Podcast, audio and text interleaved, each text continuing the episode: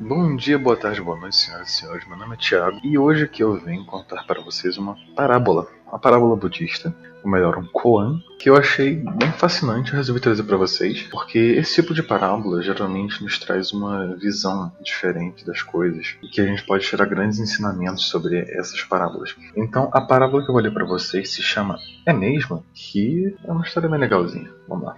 Uma linda garota da vila ficou grávida. Seus pais encoleirizados, exigiram saber quem era o pai. Inicialmente resistente a confessar, a ansiosa e embaraçada menina finalmente acusou Hakuin, o mestre Zen, o qual toda a vila reverenciava profundamente por viver uma vida digna. Quando os insultados pais confrontaram Hakuin com a acusação de sua filha, ele simplesmente disse: É mesmo? Quando a criança nasceu, os pais a levaram para Hakuin, o qual agora era visto como um páreo para todos da região. Eles exigiram que ele tomasse conta da criança, uma vez que essa era sua responsabilidade. É mesmo? Hakuin disse calmamente enquanto aceitava a criança. Por muitos meses, ele cuidou carinhosamente da criança, até um dia que a menina não aguentou mais sustentar a mentira e confessou que o pai verdadeiro era um jovem da vila que ela estava tentando proteger. Os pais imediatamente foram a Hakuin constrangidos para ver se ele poderia devolver a guarda do bebê. Com profusas desculpas, eles explicaram o que tinha acontecido.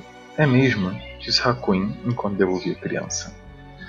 É, meus amigos, essa história demonstra a capacidade do ser humano de tentar mentir para se proteger e às vezes jogando a culpa nas outras pessoas. É como diz a sábia frase, né? A culpa é minha, eu jogo em quem eu quiser. E aqui vemos um, um mestre possivelmente era iluminado, porque para ter sabedoria para lidar com essa situação. Muita gente, ao ser acusada injustamente, o que, que tenta fazer?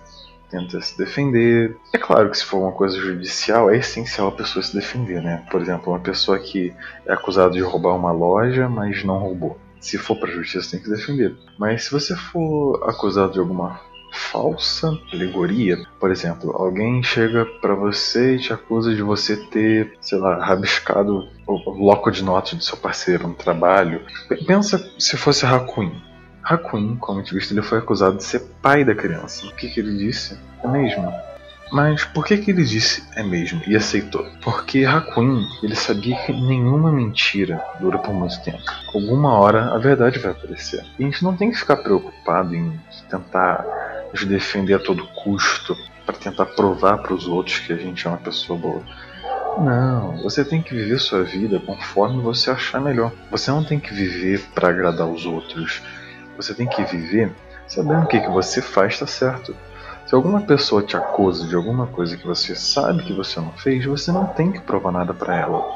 Tomando o exemplo que o Hakuin, ele aceitou tomar a guarda da criança e cuidou da criança, mesmo ele não sendo pai, ele sabia disso. Por quê? Quando o Hakuin ele decidiu tomar essa atitude, o que, que ele fez? Ele resolveu evitar conflito. Mas por que evitar conflito? Porque quando você entra em algum conflito, você automaticamente está perdendo sua paz. Paz é uma coisa que não vale a pena perder nunca. Óbvio que tem horas que é difícil manter a paz, a gente tem que lutar constantemente para poder manter, né? Porque a paz é uma coisa extremamente importante para cada um. E Hakuin, ele resolveu manter a paz dele. Ele resolveu não entrar em guerra. Porque além de saber que alguma hora a verdade vir à tona, ele não se estressou. Ele ganhou uma experiência nova de cuidar de uma criança. Que, mesmo não sendo dele, ele ganhou uma experiência de cuidar de uma criança de outra pessoa. Que é uma experiência consideravelmente interessante. Bom, essa foi a minha interpretação da história. Se vocês tiverem uma interpretação diferente, algum novo, algum algum novo olhar, é, sugiro que vocês entrem no meu Instagram e mandem sua interpretação, que eu vou postar no, nos stories. Me digam que, que vocês, se vocês gostaram desse formato, porque é um formato novo que a gente está pretendendo trazer aqui para vocês. Porque geralmente coens assim tem o propósito de abrir os nossos olhos para coisas que são óbvias, mas nós ignoramos. É o que dizem muitas vezes, o óbvio tem que ser dito. Então é isso, muito obrigado. Espero que vocês tenham gostado. Até semana que vem. Um abraço na família e até!